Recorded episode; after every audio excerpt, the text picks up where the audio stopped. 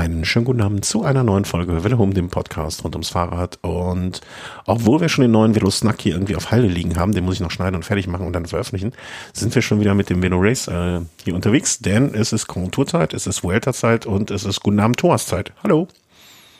Hallo, schönen guten Abend nach Köln. Ja, so, uns geht's ganz okay. Das Wetter drückt aufs Gemüt und äh, Handwerker bringt mich um den Verstand, aber was soll's? Es ist Vuelta und was muss, das muss. So sehe ich das. So ist es richtig. Ja. Also, ähm, wir springen zurück zum vergangenen Samstag, an dem ich mir am Abend dann noch das Zeitfahren zumindest so in Teilen angeschaut habe. Denn das war der Auftakt zur Vuelta. Äh, am vergangenen Samstag Zeitfahren von Burgosch nach Burgosch. Ich glaube, ähm, Prolog war das, wie war das nochmal? Prolog geht's, wenn es vier, fünf, bis fünf Kilometer oder so, ne? Das war schon als Etappe ausgezeichnet, ja. Also ja. ich glaube bis sechs Kilometer, also ich bin mir nicht sicher, aber ich denke bis sechs Kilometer ist es noch ein Prolog. Genau. Und so war es dann die erste Etappe und das war dann mal im Ergebnis, ne, ob es jetzt ein Prolog ist von sechs Kilometer oder ein Einzelzeitfahren von sieben Kilometer, so groß äh, ist der Unterschied da auch nicht. Die besten oder brauchte einer mehr als acht Minuten? Ja, doch. Jasper Philipsen, aber Alexander Krieger. Aber die wollen wir jetzt mal nicht werten. Im Prinzip einmal aufs Rad setzen, zehn Minuten Fahrrad fahren, fertig. So stellte sich das dar.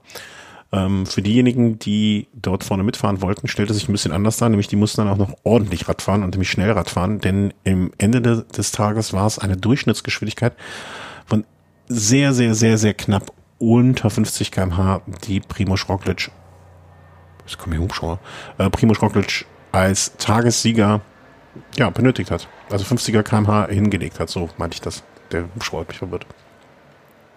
Ja, nicht ganz 50er Schnitt. Ja. Also äh, war sehr eng und lange Zeit, ich glaube, das waren fast 150 Fahrer oder so, die der da überstehen musste auf dem heißen Stuhl, Alex Aranburu von Astana. Also der hatte da ganz, ganz lange die Führungsposition inne. Den hatte ich jetzt gar nicht so auf den Schirm für, für das Zeitfahren, aber klar, ist so ein Typ äh, Sprinter, der auch sehr gut die Berge hochkommt. Und für den ist so ein kurzes Zeitfahren natürlich ideal. Da war ja auch noch so ein kleiner Berg drin. Mhm. Es war nur 2,1 Kilometer mit 3,4 Prozent, aber oben raus ging der doch ganz schön noch hoch und man hat auch gesehen, da waren viele Fahrer, die sind mit einem Straßenrad gestartet und haben versucht, da das Bergtrikot zu holen, indem sie da den Berg möglichst schnell hochfahren und haben danach dann viel, viel Rückstand kassiert. Mhm.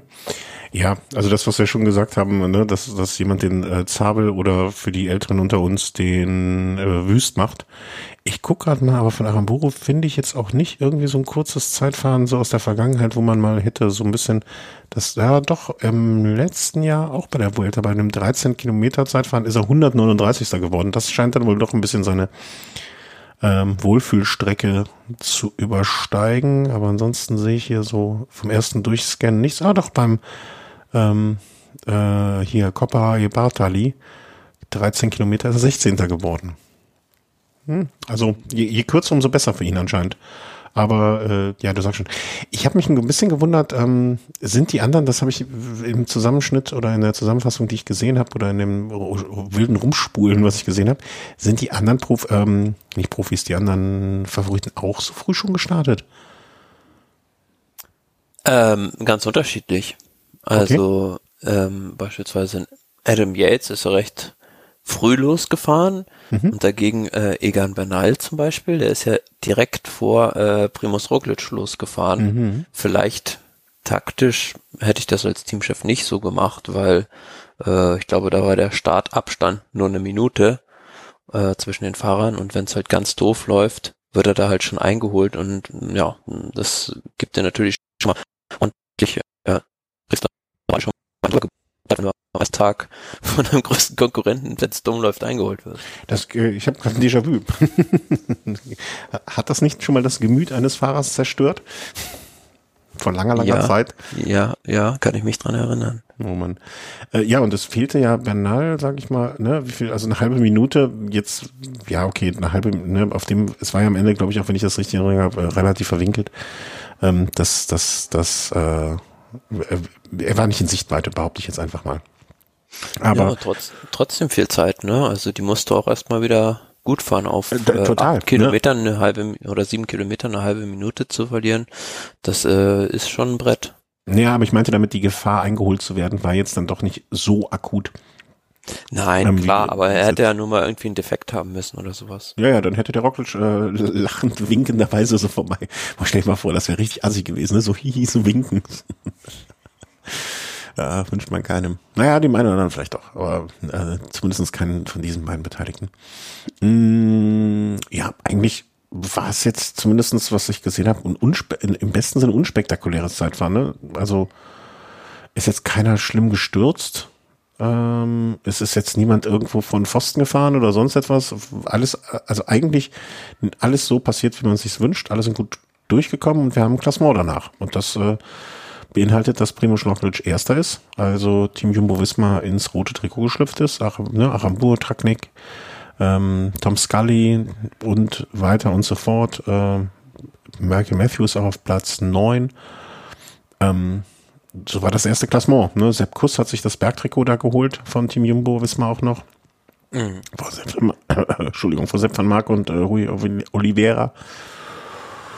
Ja, und Team Jumbo wissen wir dann auch in der Mannschaftswertung. Aber eigentlich ne, war das jetzt, ich will nicht sagen ein Aufgalopp, aber an dem Tag war jetzt noch nicht, also brauchte man sich auch keine Sorgen machen. Auffällig fand ich halt nur, dass sich da die beiden, die Fahrer generell von Movistar sehr gut geschlagen haben im Verhältnis zu den anderen Favoriten. Nimmt man jetzt mal Primus Roglic außen vor, also Enric Mas verliert da nur 18 Sekunden, Miguel Angel Lopez 21. Mhm. Ja. Ja, vielleicht ne, zu Hause auf den Wing äh, getragen worden, ne, auf der Welle der äh, Begeisterung Vielleicht sind die auch einfach schon mehr, mehr, mehrfach da gefahren, einfach um sich die Strecke besser anzugucken. Würde eigentlich gegen das Team Movistar sprechen, sowas zu machen, aber ähm, ja, vielleicht äh, war der Druck, ist der Druck da beim Team Movistar dann doch noch mal ein bisschen größer als bei anderen Teams. Hm, Etappe Nummer eins folgte direkt Etappe Nummer zwei, die wir im Vorfeld ausgerufen haben als äh, klassische Sprint-Etappe. Nun ja, und äh, das war's auch, muss man so sagen. Also ähm, da hat sich nicht viel ereignet. Ähm, ich glaube, es gab mehrere Stürze zwischendurch, wenn ich das richtig mitbekommen habe. Ja.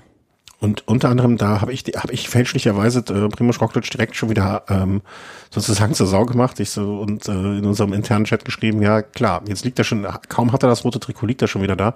Aber da hast du mich aufgeklärt, ja, der war den Sturz involviert, aber nicht beteiligt, sondern kam so drumherum oder wurde aufgehalten. Äh, ja, also es gab einen großen Sturz halt, der war, äh, ich glaube, vier Kilometer vom Ziel. Mhm. Da war, ja, war die Bohrermannschaft recht heftig dann doch betroffen. Und äh, ja, Primus Roglic, der na, hatte da ganz schön Glück, dass er da gerade so noch dran vorbeigekommen ist und äh, unversehrt weiterfahren konnte. Hätte man ja auch sagen können, ne? okay, jetzt äh, die Diskussion, also ich habe es zumindest nicht mitgekriegt, die Diskussion zumindest über diese drei, vier oder fünf Kilometer oder wie man die Regel auch immer hin, hin, hinsetzen soll, ähm, gab es dabei, ist aber nicht wieder aufge, aufgekommen. Nö, gar nicht. Wäre mit Sicherheit was anderes gewesen, wenn es da jetzt wirklich einen der Favoriten getroffen hat. Gut, äh, man muss ja, natürlich sagen, aufgehalten wird. Ja, also einer, der aufgehalten wurde, war halt Adam Yates. Mhm. Und der verliert hat halt an dem Tag 31 Sekunden aber äh, ich, ich sag mal so, also ne, das hätte jetzt auch über eine Windkante passieren können und sonstiges. Also ich finde gut, dass die Diskussion ähm, nicht wieder aufgekommen ist, weil ich finde, diese, das, das ist so eine, ich glaube, da kann man, da wird es auch nie eine richtige Lösung vergeben. Ist jetzt fünf, fünf Kilometer richtig, drei Kilometer, ein Kilometer und und und. Ich finde, diese, diese drei Kilometer, mit denen kann man eigentlich ähm, ganz, ganz, ganz gut arbeiten. Oder das ist äh, so in Ordnung. Ja, und ähm, es war eigentlich auch unnötig, der Sturz. Also große, breite Straße und ja, was will man den Fahrer da noch, den Fahrern da noch mehr anbieten? Ja. Also da sind sie dann irgendwo auch selbst schuld. Ja. Ja, genau. Ne, also man kann jetzt nicht noch jedem äh, dreimal Bescheid geben. Achtung jetzt, ne, auf, aufmerksam sein. Also so, dann brauch, bräuchte man doch endlich diesen Funk, äh, diesen offiziellen Funk. Ne? Achtung, Achtung, jetzt aufmerksam. Für heute, den ganzen Tag. Also ja, kannst nicht machen. Ähm, und äh, ja, dann gab es die Sprintankunft, ähm, wie, wie von uns prognostiziert oder wie zu erwarten gewesen wäre.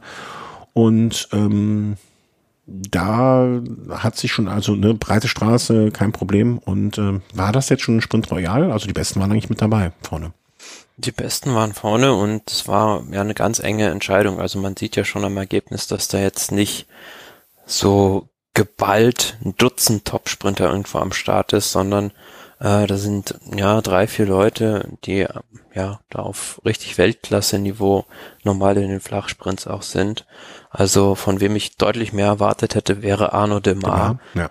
Aber ja, da hat sich der, der Sprintzug, äh, der ist komplett entgleist von Groupama sozusagen an dem Tag. Die haben da gar nicht mehr zueinander gefunden auf dem letzten Kilometer, so konnte er nicht eingreifen. Ja, und am Ende war es dann ein richtig packender Zweikampf zwischen Fabio Jakobsen und Jasper Philipsen. War eine enge Nummer. Mhm. Aber also an dem Tag dachte ich schon, ähm, na, schön, dass Jakobsen, also ne, muss man einfach mal sagen, für die, die es jetzt nicht so auf dem Schirm haben, Jakobsen war der Fahrer, der bei der Türkei-Rundfahrt ähm, Polen-Rundfahrt. Polen-Rundfahrt. Im letzten Jahr. Bei der Polen-Rundfahrt so ähm, schlimm gestürzt war und wo man sie, also wo man überhaupt froh war, dass er das einigermaßen normal aus der Nummer, also dass er aus der Nummer rausgekommen ist und dass er aus der Nummer rausgekommen ist und sich wieder auf ein Rad setzt, um als Sprinter in solche Aktionen, in solche Sprints mit reinzuhalten, finde ich schon alleine ähm, eine, eine, eine unfassbare Leistung. Ob das vernünftig ist, mag auf dem anderen Blatt stehen. Aber dann jetzt bei einer Grand Tour schon wieder als Zweiter reinzufahren, ähm, das hat mich irgendwie so ein bisschen für ihn persönlich gefreut. So nach dem Motto, okay, ähm, es scheint so zu sein, dass er da wieder ähm, dahin kommt, wo er hin möchte. Ob das jetzt, ne, sage ich nach wie vor, ob das vernünftig ist oder nicht, will ich gar nicht beurteilen. Aber ähm, es scheint sein Ding zu sein und äh, ja, gut, dass er immerhin so einen Michael Matthews zum Beispiel an dem Tag dann da auch geschlagen hat, der auf den dritten Platz reingekommen ist. Ja, erstaunlich. Also er scheint das da irgendwie ausblenden zu können, weil, ja, also ich kann mir das persönlich nicht vorstellen, dann, wenn man so einen Unfall mal gehabt hat, dass man da auch, also da muss, das ist ja jetzt auch nicht wie ein Kirmesrennen, also wo dir alle Vorfahrt gewähren, sondern da musst du dich ja richtig behaupten, deine Positionskämpfen und da geht's ja auch ordentlich zur Sache. Von daher, ähm, ja, ich hätte mir das wahrscheinlich nicht so zugetraut. Nee, de definitiv nicht. Und das, also wie du sagst, genauso richtig sagst, ne, das Ausblenden, ich weiß nicht, ob das ein Ausblenden, ein Verdrängen ist, ob er vielleicht auch gar keine, müsste man jetzt mal sich nochmal gezielter mit der Materie oder mit Interviews beschäftigen, ne, ob er das vielleicht, also ich habe jetzt nie irgendwie gehört, dass er sich nicht dran erinnern kann, wie es dazu gekommen ist, ne, vielleicht kann er sich auch kaum daran erinnern. Das mag ja auch sein, aber ähm, finde ich, äh, also entweder der ist ein ganz kaltschnäuziger äh, Typ oder der ist sehr, sehr stumpf, was ihm da zum Vorteil wird. Ne? Also das meine ich gar nicht böse oder blöd, aber ähm, äh, irgendwie, dass man das so weit wegkriegt, also das finde ich, äh, also entweder das ist sehr, sehr herausragend oder sehr, sehr dumm will ich nicht sagen, aber äh, sehr Oder vielleicht hat er auch einen ganzen Gelenkbus voller Mentaltrainer engagiert. Ja, aber dann frage ich mich das auch, ne? Wenn du, wenn du zehn Trainer, zehn, ähm, na, zehn Mentaltrainer um dich rum haben musst, um das zu bringen, ist es dann das Richtige?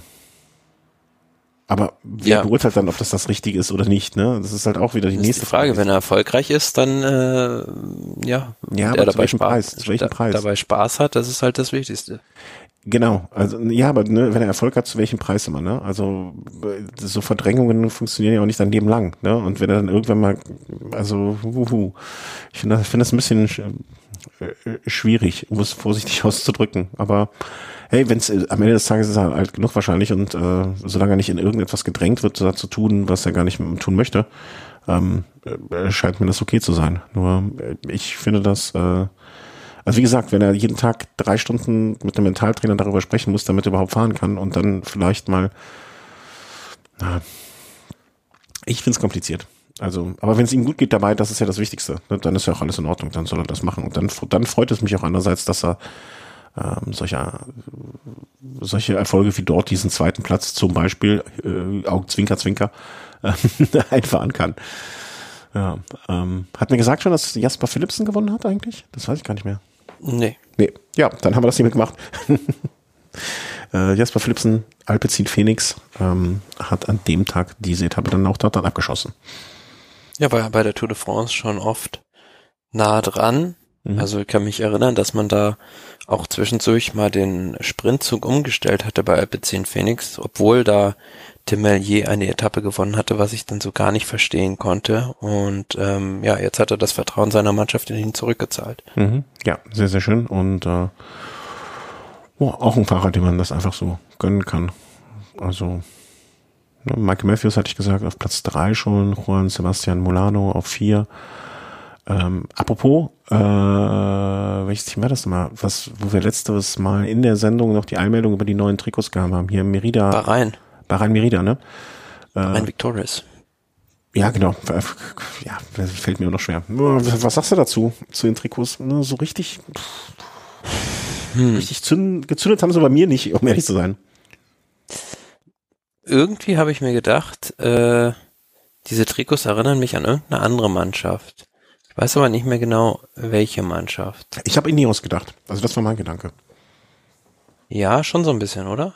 Also ich, ich habe ernsthaft direkt an Ineos gedacht. Ne? Und jetzt, wo du es, also hätte ich jetzt nicht besonders erwähnt, aber in dem Moment, wo du es jetzt sagst, das erinnerte mich an irgendwie an eine andere Mannschaft, da tauchte das jetzt wieder so bei mir auf und ich dachte, ja, alles klar. Ich habe dann noch später, ich habe in dem Gedanken mir auch dann überlegt, direkt überlegt, wie ich die voneinander unterscheide und das ähm, fiel mir dann leicht durch die unterschiedlichen, ne, die ähm, fahren ja mit so Orangenrädern, mit den, den orangen Merida-Rädern.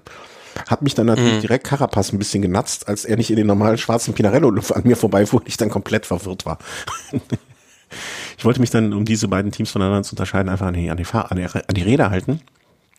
Ähm, ja, wie gesagt, der, der Schuss ging nach hinten los im ersten Moment dann. Aber ja, also ich, ich, ich muss noch mal gucken. Also die hatten auch irgendein Merkmal, wo ich gedacht habe, ähm, ach ja, was ich nicht verstanden habe und dann mir was zusammengereimt habe und nicht mehr weiß, aber was, ob es stimmt. Äh, sagt noch mal schnell, wo haben wir es denn? Wo haben wir's? Ich bräuchte noch mal ein Bild davon. Wie kriege ich jetzt so ganz schnell ein Bild davon? Mm, mm, mm, Bahrain, Victorious, Bahrain. Victor, was das passte nämlich auch gar nicht. Ich dachte im ersten Moment, glaube ich, Victorious, dass die an der Seite Bahrain Victorious, Welcome to a New Era of Cycling. So, haben, wo haben die jetzt das neue Trikot abgebildet hier? Purchase Now. Genau, ich dachte nämlich am Anfang, ähm, wenn ich das Trikot hier sehe, dass die auf der Seite so Regenbogenflagge hätte. Weißt du, das ist mhm. weiß, gelb, rot, blau, grün. Da dachte ich, auch die hätten jetzt im Zuge des allgemeinen äh, Pro ähm, Pride-Bewegung und so weiter und so fort.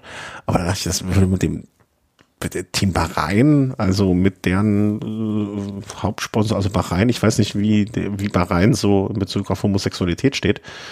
Aber ich könnte mir vorstellen, dass es das vielleicht da ein bisschen schwieriger wird als woanders.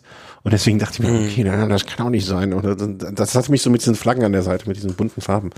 Und ansonsten sieht das halt auch so ein bisschen aus wie, ähm, kennst du noch früher aus den Anfang der 2000er, glaube ich, so 3D-Filme, die du mit so einer Kamera dann geguckt hast, weil das auch alles die Schatten und so da, da dabei sind. Also finde ich ganz cool. Ja, also total viele Farben und äh, ich äh, weiß nicht, zu viel irgendwie. Also man kann sich da nicht auf ein Detail des Trikots fokussieren. Ja, zu auf, zu auf, zu opierecht. Also äh, sagt mir, können gerne für, für so etwas, für mich sind die auch ein bisschen zu opierecht.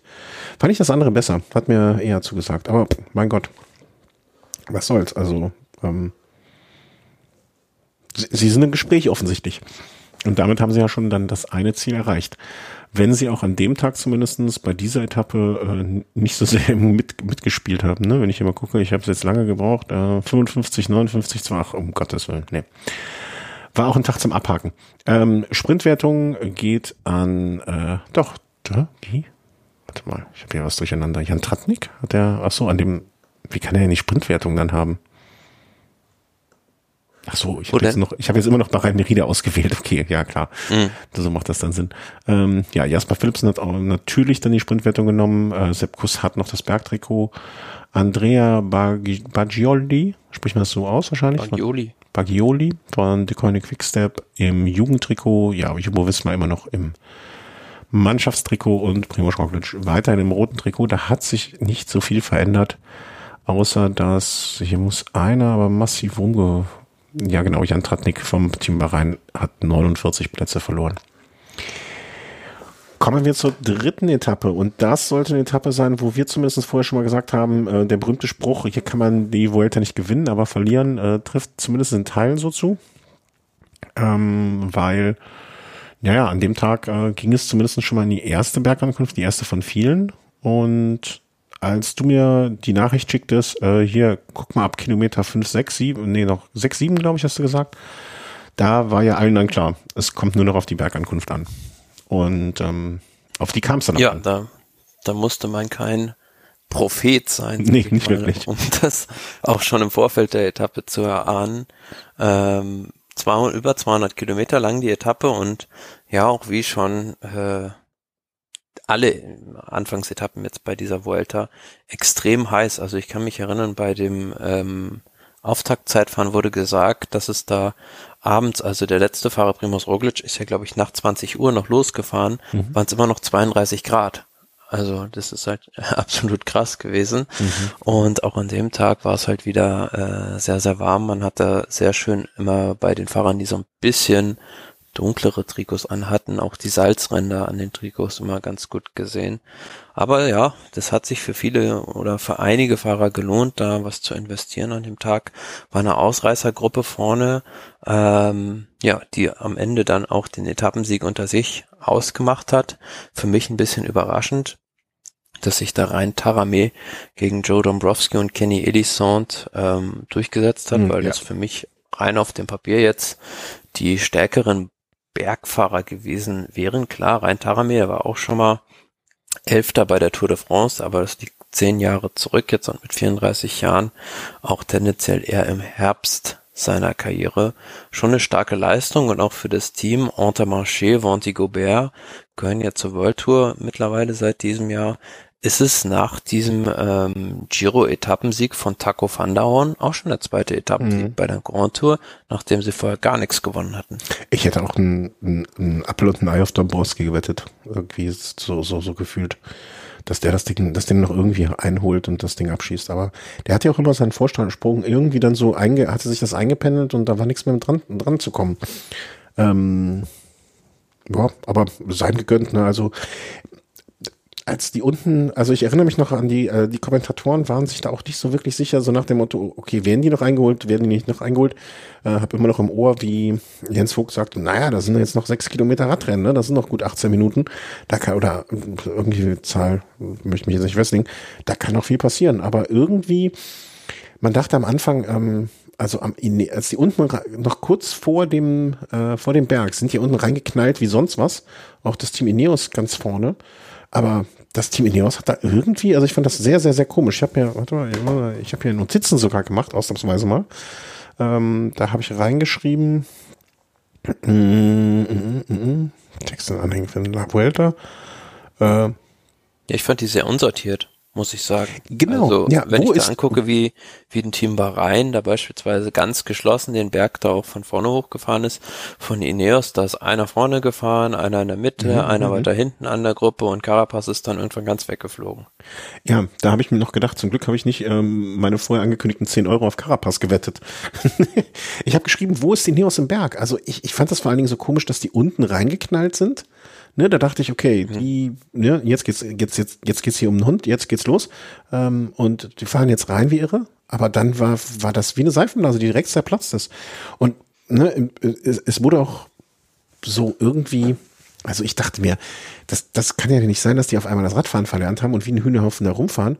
Oder die denken sich halt, okay, hier, pff, also heute ist jetzt noch unwichtig, hier verbrennen wir jetzt nicht unnötig irgendwas. Aber dann passt das überhaupt nicht dazu, dass die unten so reingefahren sind. Und UAA ähm, die dann ja auch teilweise, ähm, also, nee, war das die UAE? Was habe ich mir noch hier notiert? Das war Schwachsinn. Also, ganz, ganz komische Nummer. Und? Ja, die sind da auch zwischendurch irgendwie, haben die attackiert, UAE mit De La Cruz.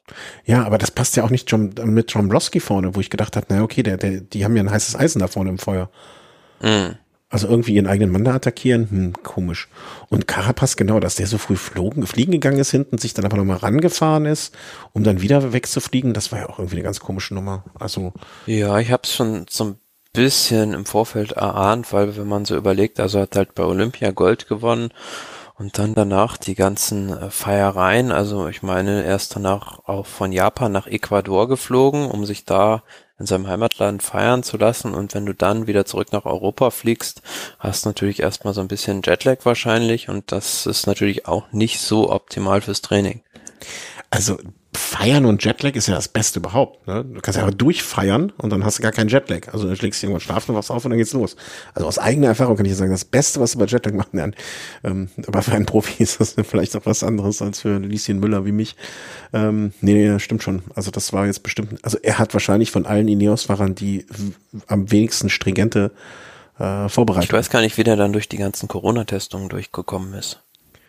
Pff ja, da müsste ja gefühlt äh, zehn Wochen in Quarantäne sein, also bei den ganzen Einreiserestriktionen, wenn er von Japan nach Ecuador fliegt, wieder nach Europa zurück. Also Naja, ich weiß ja nicht, wie das ist. Also dafür bin ich zuletzt zu wenig gereist, um mir jetzt ein Bild davon machen zu können, wie die einzelnen Bedingungen sind. Ne? Aber wenn du dich jetzt in den einzelnen Ländern überall immer mit einem negativen Test oder PCR-Test dann zumindest freitesten kannst aus dem ähm, äh, aus der Quarantäne, dann geht das ja vielleicht in irgendeiner Form. Und ansonsten hat er wahrscheinlich immer, immer ein Fahrrad- und Rollentrainer mit dabei gehabt, zumindestens. Ne?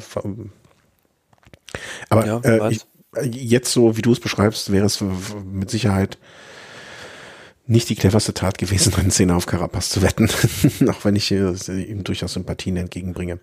Ähm, Aber ich fand generell so, also was sich da bei den Favoriten getan hat, ein bisschen mau, also ich will nicht sagen enttäuschend, aber hatte man, hätte man vielleicht doch ein bisschen mehr erwartet, nachdem da Bahrain so äh, forsch den Anstieg angegangen ist. Mhm. Aber scheinbar war es ja zum einen so, dass da wohl ziemlich viel Wind da drauf stand, so dass es da vielleicht nicht äh, eine Attacke wert gewesen wäre.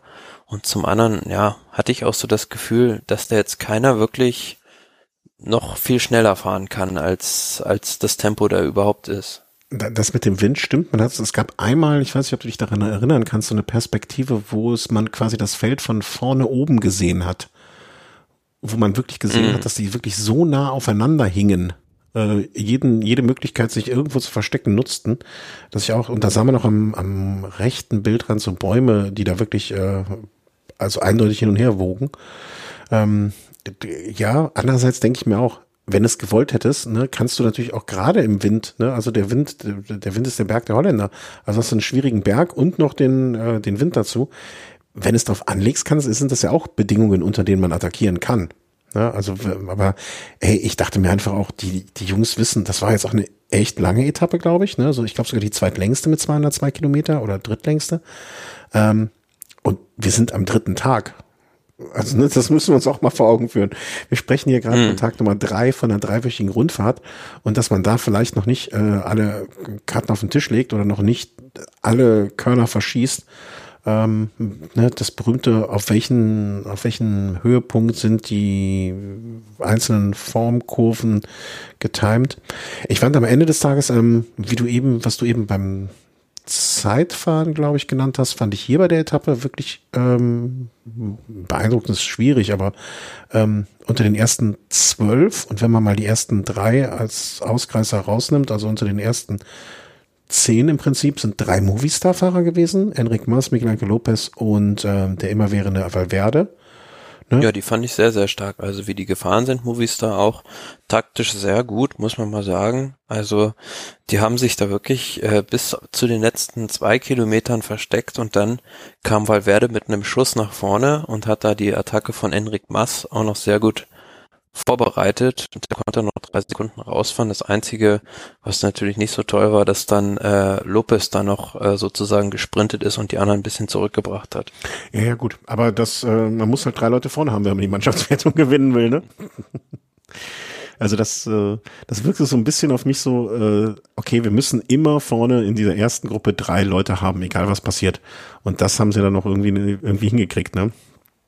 Um, ähm, aber mein Gott. Ja, aber insgesamt haben sich jetzt so, also wenn man da mal guckt, äh, da kamen, ja, wie viel waren's? Mehr oder weniger sieben Fahrer zeitgleich von den Favoriten ins Ziel. Mhm. Enric Mas, Miguel Angel Lopez, Primus Roglic, Adam Yates, Mikel Landa, Giulio Ciccone, Egan Bernal, Alejandro Valverde, ja, und dann eine kleine Rück Lücke halt zu Fabio Aro. Und ja, wenn man da mal ein bisschen weiter nach hinten durchgeht, gibt's da ein paar Fahrer, die ein bisschen abgefallen sind. Also Romain Bardet. Ja, das wäre auch der erste Mal Name, den ich genannt hätte. Vlasov. Ja, was sind das dann?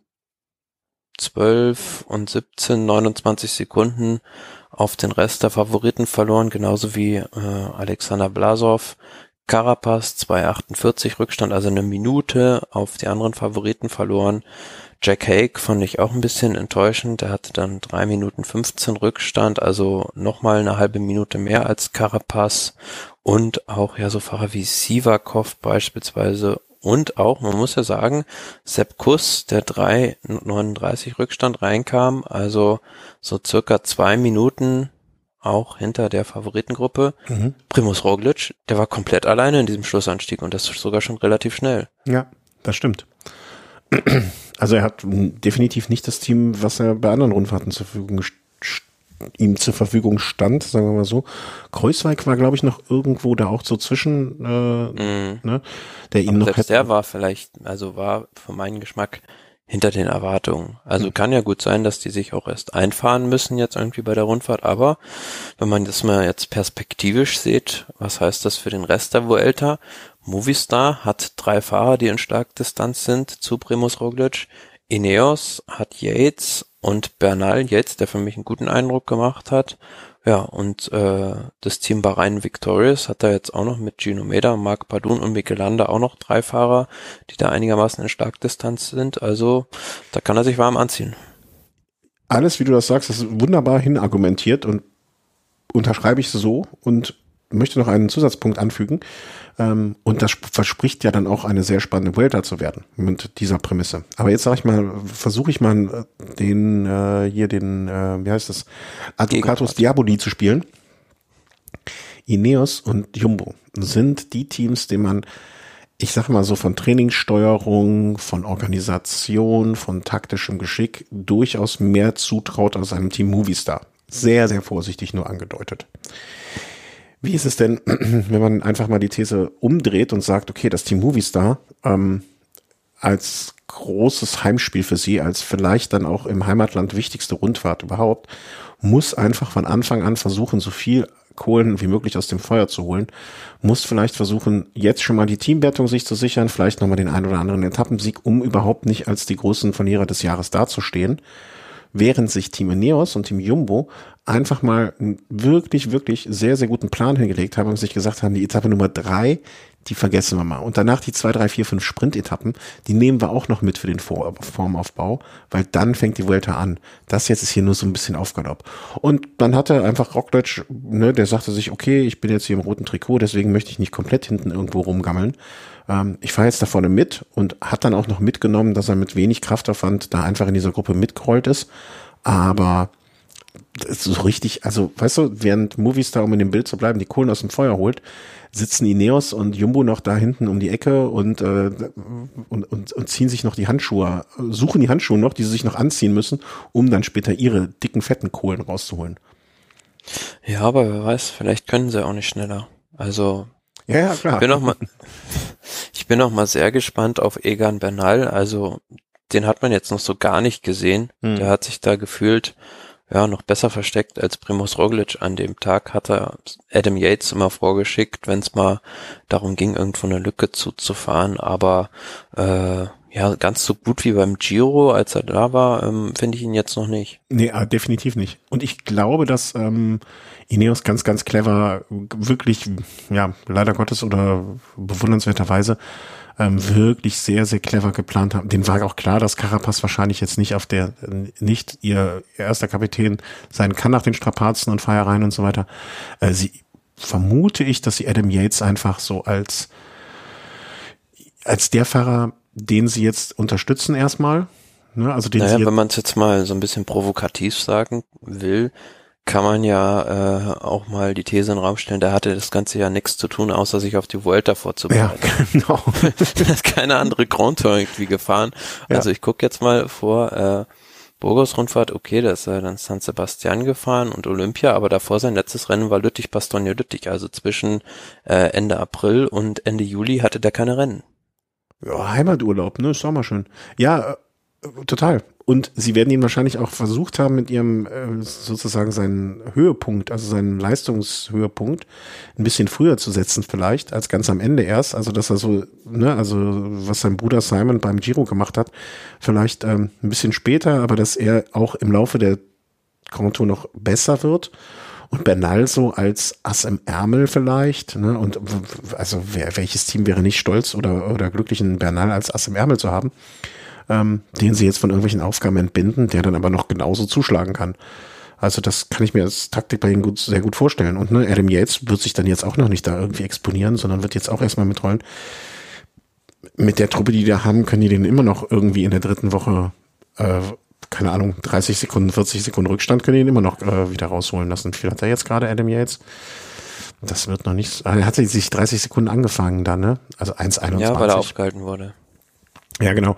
1,21, ne? Also bloß weil Bernal jetzt irgendwie so knapp 40 Sekunden vorher ist, heißt das ja noch gar nichts. Also. Nö, aber was mir halt auffällt, auch generell ist halt so, dass viele große Teams das mittlerweile so machen, dass sie mit zwei Liedern mindestens in eine Grand Tour reingehen und es bewährt sich auch als Strategie immer mehr, ja. dass du ja, also so diese Einkapitän-Strategie dann doch im modernen Radsport fast schon ein bisschen zu riskant ist. Also man hat es bei Jumbo Wismar ja gut gesehen.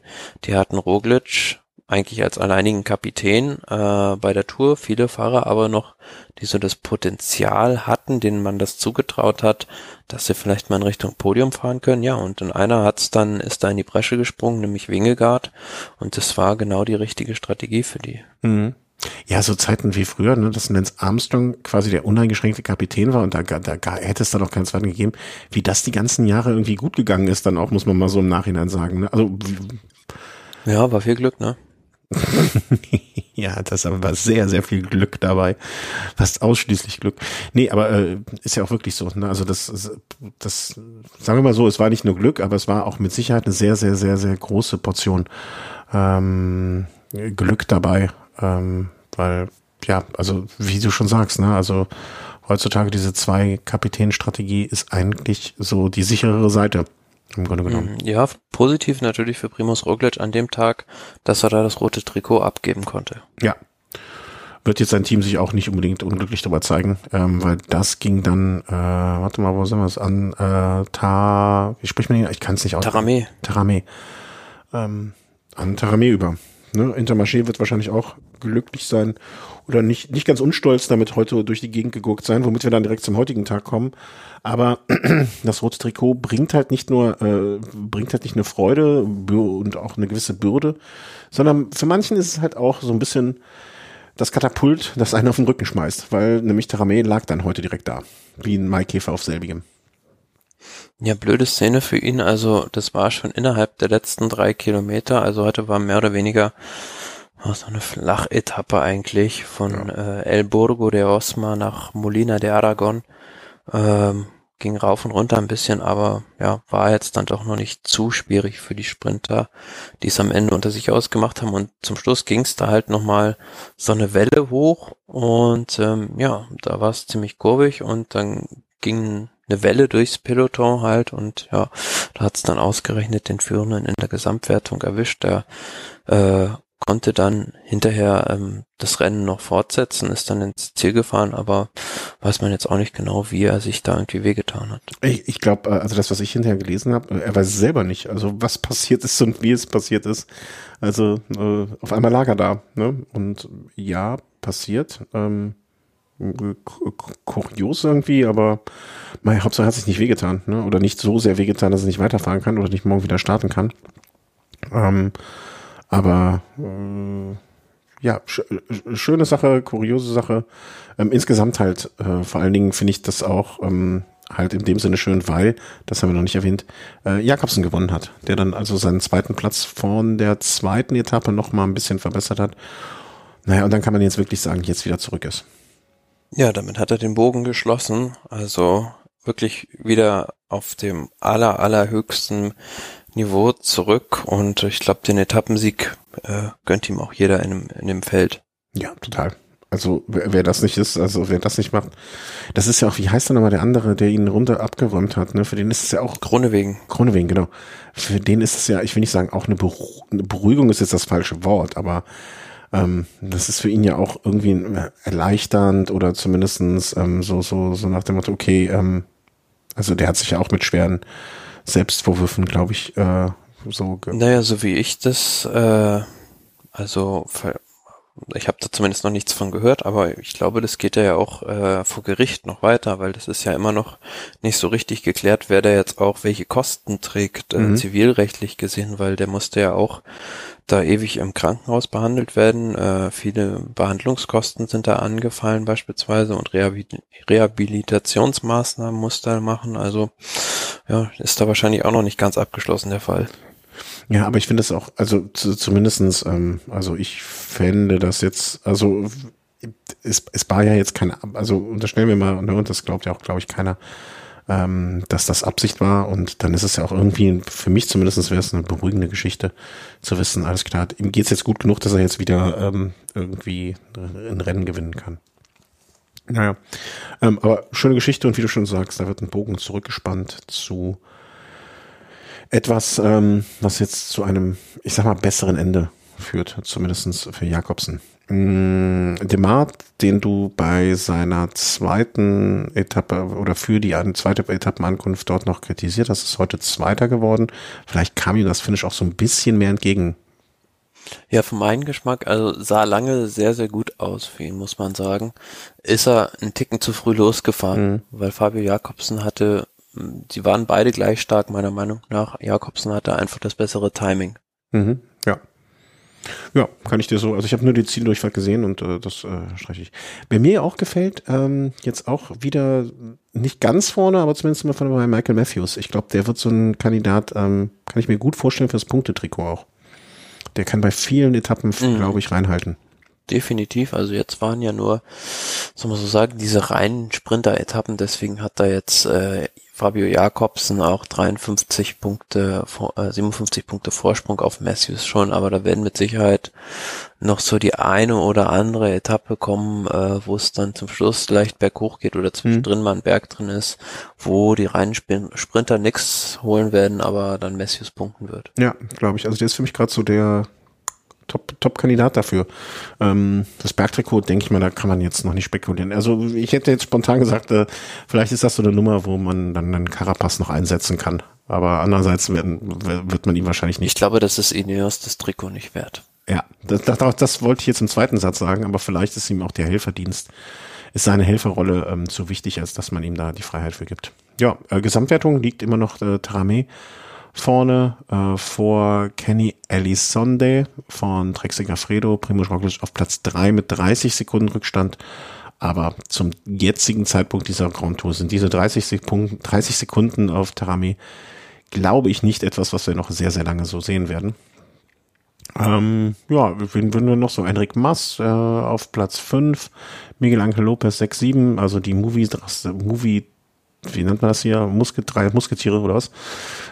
Fünf, sechs, sieben. Triumvirat. Triumvirat, genau. Ähm, ja, dann Chicone, Bernal schon, Landa. Landa unauffällig bis jetzt, aber im positiven Sinne. Also ich möchte Man muss ja sagen, also für meinen Geschmack hat er da in diesem ersten Zeitfahren viel zu viel Zeit verloren. Ja, Mai, passiert halt, ne? Also was willst du machen? Kam da als, als 88. rein und hat dann am Ende ja, einen Rückstand von 39 Sekunden auf Primus Roglic gehabt. Auf acht, äh, auf sieben Kilometern. Ja, solltest du ja nicht erlauben. Ist passiert, ähm, würde ich ihn aber deswegen immer noch, also noch nicht komplett abschreiben, ne? Also das ist jetzt nichts, was, Was ich halt merkwürdig fand, also auf der Etappe zum Picon Blanco, zu der Bergankunft, da gab es so eine Phase oder eine Szene, wie soll ich sagen, da war Landa mehrere Kilometer hinten am Auto seine Mannschaft war vorne, er war ganz hinten alleine am Auto die ganze Zeit. Mhm. Und da hat man dann halt auch gerätselt, was macht er da jetzt? Will er aufgeben oder bespricht er da taktisch irgendwie was, was die anderen nicht über Funk mitkriegen sollen? Also falls es einer abhört oder ja, also äh, war eine sehr merkwürdige Szene für mich. Und er ist aber dann trotzdem ja noch als Neunter reingekommen an dem Tag, ne? Ja, das hat äh, dann definitiv wahrscheinlich irgendwie was mit Mannschaftstaktiken zu tun. Ja, aber das, also glaubst, also nee, anders gefragt, andersrum gefragt, würdest du es ausschließen, dass sie sich gegenseitig abhören? Äh, nein, also ich denke, das ist gang und gäbe. oh Gott, wie kaputt ist die Welt. Also, ja, aber dann müssen diese Codewörter doch einführen, oder? dieses jeden geändert werden. Und ich stelle mir das gerade vor, wie die dann abends so dann da sitzen über so, so, so, so einzelne so Worthülsen sich ausdenken, ne? Und äh, ich möchte jetzt nicht, weil ich, also ich hege für viele Teams, also ich mag ja alle, ich mag sie alle. Aber ich mir so wie Team Movies da abends sich so die Worthülsen, der Adler muss attackieren und dann äh, fahren auf einmal drei Leute los, weil sie sagten, sind der Adler und irgendwie sowas. Schickt den Adler mhm. los und auf einmal fährt Waldwerde los und ähm, Miguel Ich weiß nicht, ob du den äh, Film noch kennst mit Thomas Gottschalk und Freddy Krüger. Äh, Piratensender Powerplay. Nein, leider nicht. Fre Fre Freddy Krüger, ich meine, ich glaube, du meinst Mike Krüger, oder? Freddy Krüger ist doch die Horror Mike Krüger, ja, genau. Freddy Krüger vielleicht in den Körper von Hauptsache Mike Krüger, Krüger geschlüpft. Ja. ich meine, der hieß Piratensender Power, Powerplay, also ähm, der, da gab's ja auch so, äh, wie soll man sagen, so abenteuerliche Funksprüche, wo die da mit ihrem äh, Wohnmobil umhergefahren sind, um äh, sich mit ihrem Radiosender da zu verstecken. Leider nicht, aber ich werde ihn jetzt ganz oben auf meine Watchlist setzen, weil äh, ja, das ich weiß noch nicht, ob ich den äh, meinst du, den sollte kann ich mit sollte ich mit meiner Frau gucken oder lieber ohne? Oder ist das doch Das ist schon so ein Familienfilm, also Familienfilm, okay. Dann packe ich die kleine noch dazu. 80er Jahren noch. Ja, ach, in den 80ern, äh, was da alles. 1982, Piratensender Powerplay, genau. Da warst du noch nicht mal geboren, oder? Ja, aber ich habe den früher oft gesehen, weil der im Fernsehen oft lief. Wir hatten ja nichts Besseres. ah, wie schön. Ja, aber wir hatten nichts Besseres. Also im Moment haben wir auch nichts Besseres zu bieten als diese vier Etappen von der Vuelta, äh, um es genau zu sagen. Äh, das ist der Stand der Zeit. Und dann bleibt es uns einen Ausblick zu machen auf das, was jetzt, äh, was jetzt kommt. Und ähm, wir haben jetzt noch nicht abgesprochen, wann wir die nächste Sendung aufnehmen, aber ich sag mal so die nächsten, vielleicht wird's mal so Sonntag oder so oder Montag, dann im Ruhetag, gucken wir mal. Aber was schon mal klar ist, auch heute ist Dienstag, Tag der Aufnahme, am Mittwoch Alter, jetzt bin, jetzt bin ich natürlich bei den Pro Cycling Stats Bildern. Das, das, damit kann ich ja nicht arbeiten. Ich brauche ja die Originale immer. La Vuelta de España del ja, ich kann dir sagen, dass morgen eine reine Flachetappe ist über 184,4 Kilometer. Ja, und das, das, nach das konnte man sogar bei Cycling Stats sehen, aber ich muss meine originalen Dinger hier haben, sonst bin ich nicht glücklich. Hm, ja, morgen äh, bestätige ich eine flache Etappe. Da passiert ja nichts, ja nichts passiert da. 100 mit Sicherheit auch für, für, für Ausreißer sehr undankbar zu fahren. Also wenn man sich da mal die Karte anguckt, also eins, zwei, drei, vier, fünf, sechs, sieben, acht, also vielleicht zu zehn Kurven ja. auf 180 Kilometern. Das geht einfach schnurgerade. Das Einzige, was dir morgen passieren kann, ist, dass du entweder beim, bei dem Hügel bei Kilometer 30, äh, was ist das, 38 aus Versehen irgendwie äh, nicht mitkriegst, dass ein Hügel kommt, aber der Hügel ist so groß, ist wahrscheinlich nur eine Autobahnbrücke. Und ansonsten, dass du irgendwann vor Langeweile einschläfst. Aber ansonsten wird das morgen, prophezei ich mal so, mit der langweiligste Tag, den am Ende ein Sprinter abschießt. Hm, ich behaupte jetzt mal einfach. Jakobsen äh, ist so glücklich, der wird es morgen nicht nochmal machen. Keine Ahnung, Demar, Demar wäre morgen so ein Mann, der das vielleicht machen kann. Ich glaube, Jakobsen gewinnt nochmal. Freuen wird mich das auch. Also morgen kann, morgen, also bei den Sprinterkünften habe ich gerade so irgendwie keine, keine Aktien drin. Da kann alles passieren. Am, äh, das war Mittwoch, Donnerstag würde ich behaupten, dass das ein Tag wird, wo Michael Matthews mit Alejandro Valverde unter anderem vorne sprintet. Genau, das wollte ich auch sagen. Das ist so ein typischer Tag, an dem die reinrassigen Sprinter äh, da nichts mehr holen werden und so ein Michael Matthews da doch ordentlich dick Punkte absahnen wird. Ja, also das sind auf letzten zwei Kilometer rund 180 Höhenmeter, 184 Höhenmeter. Ähm, ja, ist, also ist man, fährt, man, man fährt da so mal die ersten 80 Kilometer aus dem Inland an die Küste und dann äh, den Rest der Etappe, was sind das, 90 Kilometer noch gut äh, schnurstracks an der Küste, zum Abschluss dann so eine kurze Runde und dann geht's nochmal so eine Wand zum Schluss hoch mit zwei Kilometern, rund neun Prozent. Ja. Aber auch da kann man dann sagen, also wenn man nicht sehr viel Zeit hat an dem Tag, reicht es wahrscheinlich die letzten acht Kilometer sich anzuschauen am Donnerstag. Ähm, das sollte ausreichen, um sich ein Bild von der Etappe gemacht zu haben. Äh, Freitag. Freitag ist schon Großkampftag. Ja, Freitag ist der ähm, Etappe zum Balkon der Alicante, was wir in unserer Vorschau-Sendung auch schon so ein bisschen, ja, ich würde sagen, als ja, so Schwarzwald-Etappe quasi ausgemacht ja, genau, haben. Das hatten wir, ja genau. Um, ja, also erste Kategorie, dritte Kategorie, zweite Kategorie, zweite, dritte und dann erste Kategorie. Da werden, ich weiß gar nicht, ist hier angegeben irgendwo, wie viel Höhenmeter das eigentlich so insgesamt schon ist nicht angegeben. Vertical Meter ist äh, also 3707. Ja, also das kann einem schon ordentlich, äh, ordentlich in die Beine gehen. Und das auf 150 Kilometer. Ja. 107, warte mal, bin ich am. Wir reden doch vom. Hä? Irgendwas ist bei mir durcheinander. 9.5. Hä? 5. Etappe 7. Ja, am Freitag, genau. Hä? Irgendwas bei mir durcheinander. Aber die ist doch 152 Kilometer, oder? Ja, genau. Ah, okay. Ja, dann habe ich dich nur falsch verstanden. Ich dachte gerade schon, hä? Ja, kann, also wird, glaube ich, befürchte mittlerweile fast, dass das eine relativ ruhige Etappe wird und dass die sich am letzten Berg, ähm, nee, was am vorletzten, welcher Kategorie 3, Kategorie 16, am letzten Berg, es wird sich auf alles auf das, auf den letzten Hügel, den letzten Berg konzentrieren, acht Kilometer lang und der aber auch sehr unrhythmisch ist, mit teilweise zwischendurch wieder Passagen, wo es abwärts geht, dann Passagen mit irgendwie so ein, zwei, drei Prozent und dann wieder auch zehn, 14 Prozent, also da, da wird sich's richten auf den letzten 1000 Höhenmetern auf knapp achteinhalb Kilometern. So ja, also, es ist also ordentliche Steigung zum Schluss nochmal. Mhm. Und Samstag werden wir dann einen Sprint zwischen Jakobsen und Demar sehen, weil dann wird's wieder komplett äh, 180 flache Kilometer, zwischendurch mal so den ein oder anderen unbedeutenden Hügel. Das Einzige, was da möglicherweise eine Rolle spielen könnte, wäre das ist diese Ankunft auf dieser, dieser, wie soll man sagen, dieser äh, vorgelagerten Insel oder Meeresenge. Ja. ja, genau. Also es wird vielleicht vorher behaupten, also kann ich mir nicht richtig vorstellen, aber ne, der erste Teil der Etappe, also so bis ja,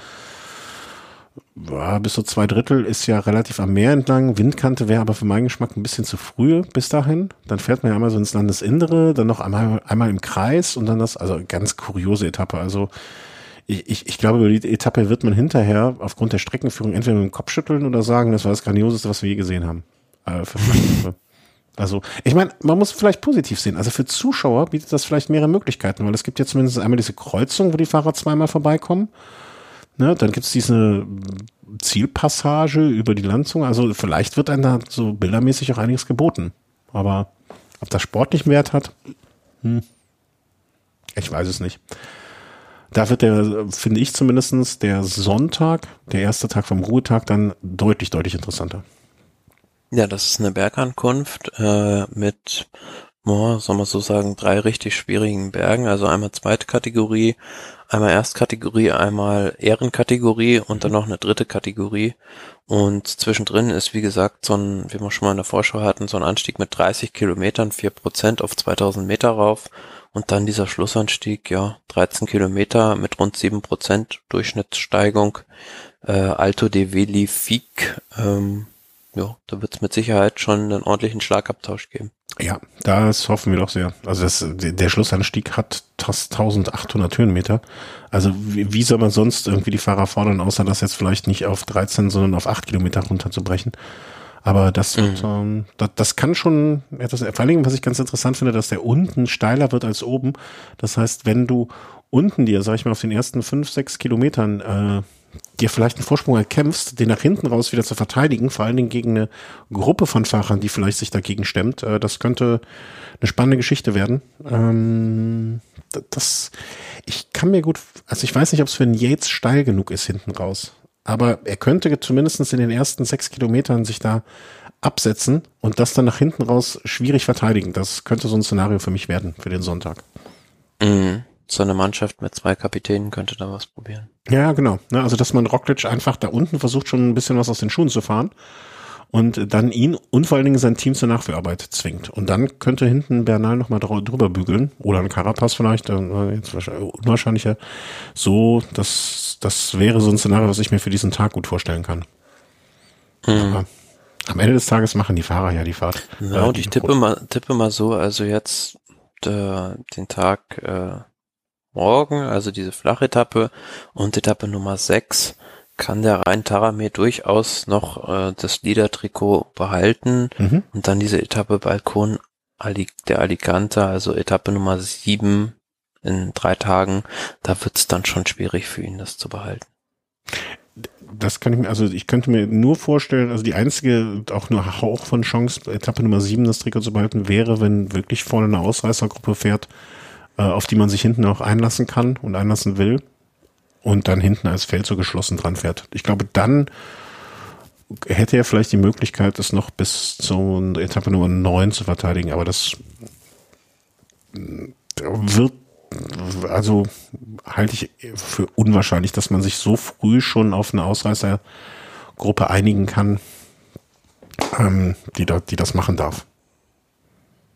Ja, muss man jetzt auch mal sehen, wie er da irgendwie verletzt ist, aber selbst dann gibt's ja theoretisch dahinter noch so ein Fahrer wie Kenny Elisant, der theoretisch das Trikot dann übernehmen könnte erstmal.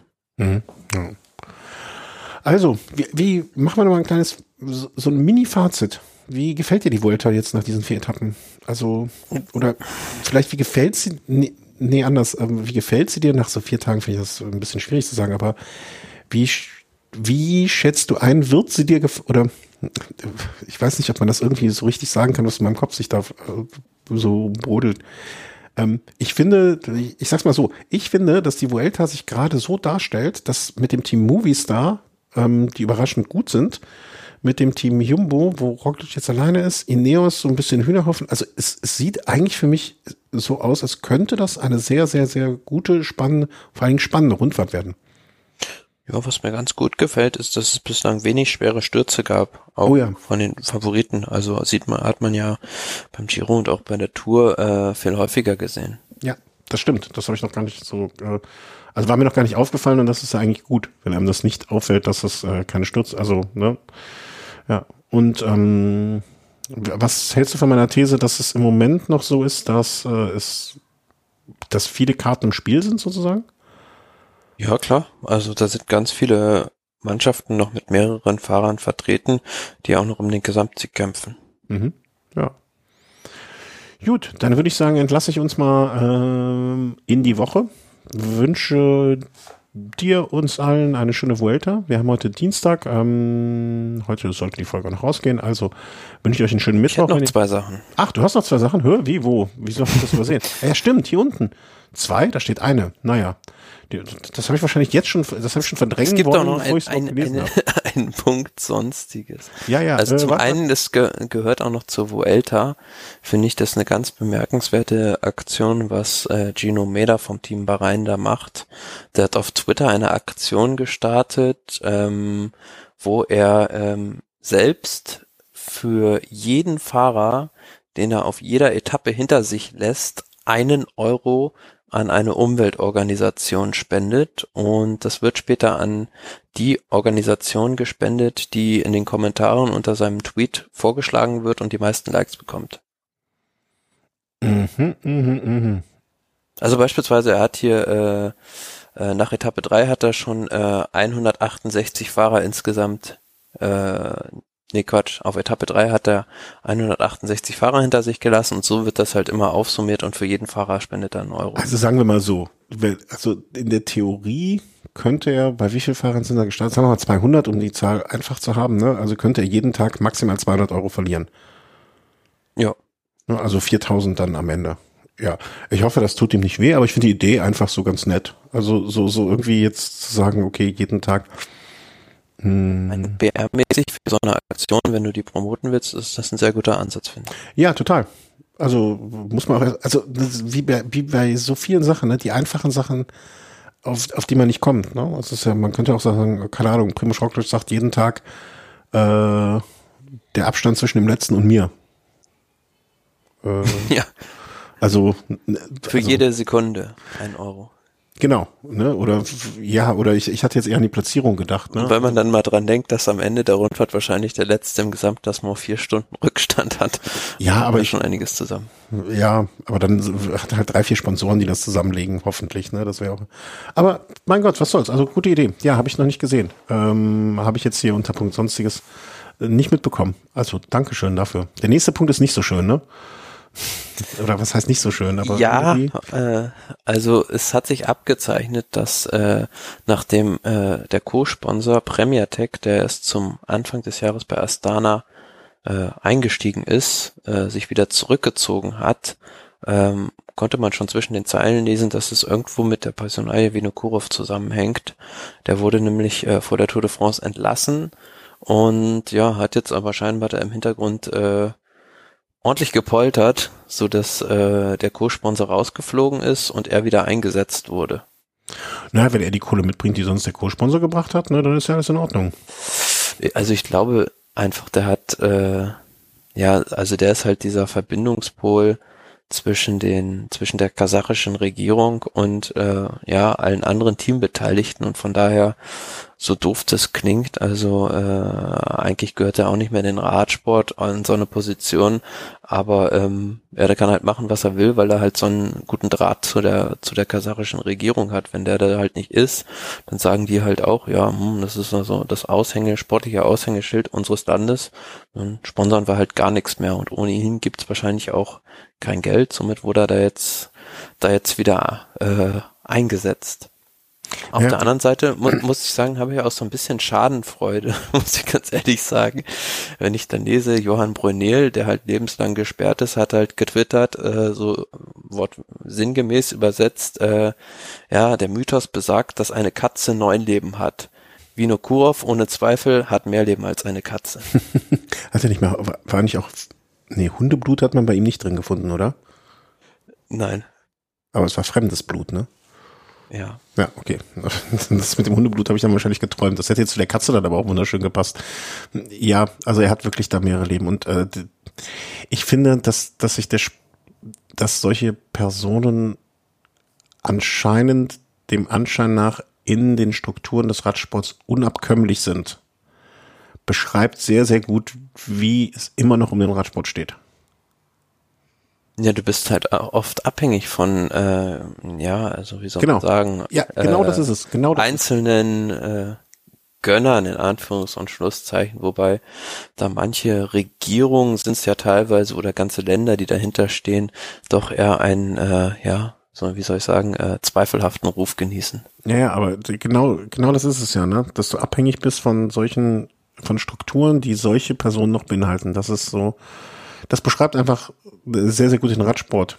Und es ist immer, immer noch traurig, finde ich. Also, dass, dass es nötig ist, dass es nötig sein muss. Aber ja, ansonsten, wenn du ihn halt entfernen würdest, würde halt das ganze Team äh, dicht gemacht und ja, etliche Personen würden wahrscheinlich ihren Job verlieren. Ja, das auch, was auch schlimm wäre, ne? Aber andererseits jemanden, der nachweislich mehr als genug betrogen hat, äh, eine führende Rolle in so einem äh, System zu geben, ähm, kann es ja auch irgendwie nicht sein. Und wie war das nochmal mit den zwei Söhnen? Ähm, die sind doch jetzt auch im Profisport schon unterwegs, oder? Mm, ja, ich glaube schon. Und der selbst macht ja noch Triathlon. Ja, also das, das, das, das soll, wenn er, wenn er, wenn er das bedeutet, dass er weniger im Radsport unterwegs ist, dann soll mir das Alexander. Aber wollte nicht, wollte nicht Rigoberto Uran auch ein Buch schreiben? Hm? Wie kommst du jetzt von? da möchte ich noch, noch mal gerne wissen, was er dann äh, über den, über das Olympiarennen 2012 schreibt. Ach so. Sag nochmal, sag noch, beschreib nochmal bitte. Ich, ich habe so, so ein bisschen noch im Hinterkopf, äh, worum es da Ja, also da war es ja so, dass äh, Vinokurov und äh, Uran zu zweit alleine an der Spitze unterwegs waren und äh, ja, also dieser Sprint, den die beiden da gefahren haben, ähm, der war mir nicht so ganz geheuer. du, ja, also. Wie eine Kurve vor der Amende Olympiasieger. Hm? Ja, ja, wie eine Kurve vor, der, vor Alexander Christoph und Tyler Finney, ähm, die dann na, von hinten noch angestürmt kamen mit dem Typ. Ja, also mir hat auch jemand mal erzählt, dass nach einem Rennen der eine Fahrer zum anderen wutentbrannt gestapft ist und ihn beschimpft hat dafür, dass er gewonnen hat. Und dann hätte der andere gesagt, ja, aber hättest du mir noch was gesagt, dass du gerne gewonnen, gewonnen hättest, da hätten wir regeln können ich sag mal so, das war ist ein bisschen länger her, aber das wird es halt auch immer geben. Also ich, wo Profisport äh, betrieben wird, wird auch äh, geschoben. Da müssen wir uns auch nichts vormachen. Fragt sich immer nur irgendwie welchen Stile und ob ein Vino Kurov dem Radsport gut tut. Aber Vino ist back. Leute, holt die Kinder rein. Vino ist back. Naja, warten wir mal ab, was da kommt. Vielleicht Vielleicht hat er, ist, ist er auch geläutert. Kann ja auch sein. Ja, wer weiß. Das glaub, willst du nicht glauben? Nee, nicht so richtig. Also äh, ich, mir ist es auch nur aufgefallen, wie gesagt, als ich diesen Tweet da von Johann Brunel gelesen habe und habe mir so gedacht, ja, eine Krähe hackt der anderen doch ein Auge aus. Ja, eben, ne, das ist, äh, aber wenn die sich jetzt gegenseitig noch äh, hier beschuldigen und äh, ich meine, ich glaube, ich folge dem Brunel gar nicht mehr. Vielleicht soll ich das mal wieder machen, um. Äh, Vielleicht wurdest du auch geblockt. Oh, meinst du? Kann, kann auch sein. Ich weiß nicht, ob ich mich äh, ob ich mich mal so negativ geäußert hätte und ob es, ob es einen Brunel jucken würde, wenn ich immer irgendwas tweete. Ich glaube nicht, dass das wichtig für wen wäre. Oder meinst du, der ist so, so flott mit dem Blockfinger? Dann, also ich, ich habe immer noch Angst, dass Lefebvre irgendwann mal vor der Tür steht. Also da habe ich mehr Angst vor als vor, vor Brunel. Ja, solange du keinen neuen Fußbodenbelag von Quickstep brauchst. Nee, aber ich könnte mal unseren Fußboden hier abschleifen lassen. vielleicht, vielleicht kommen wir da noch, noch näher zusammen. Von Lefebvre. Wenn er es macht, mir soll es doch gleich sein, wenn es gut gemacht ist. Ich möchte das Thema Handwerk aber nicht jetzt den Bogen darüber nochmal zurückspannen, weil sonst raste ich komplett aus. So, wir sind sehr, sehr, sehr weit weg von unserem ursprünglichen Thema. Ähm, deswegen bedanke ich mich jetzt noch schnell. Äh, wünsche euch alles Gute. Macht, eine, macht euch eine schöne gute Zeit bei der Vuelta. Passt auf euch auf. Äh, impft euch, wenn ihr es noch nicht seid. Und ähm, gehabt euch wohl, bleibt gesund und äh, bis demnächst. Tschüss. Tschüss.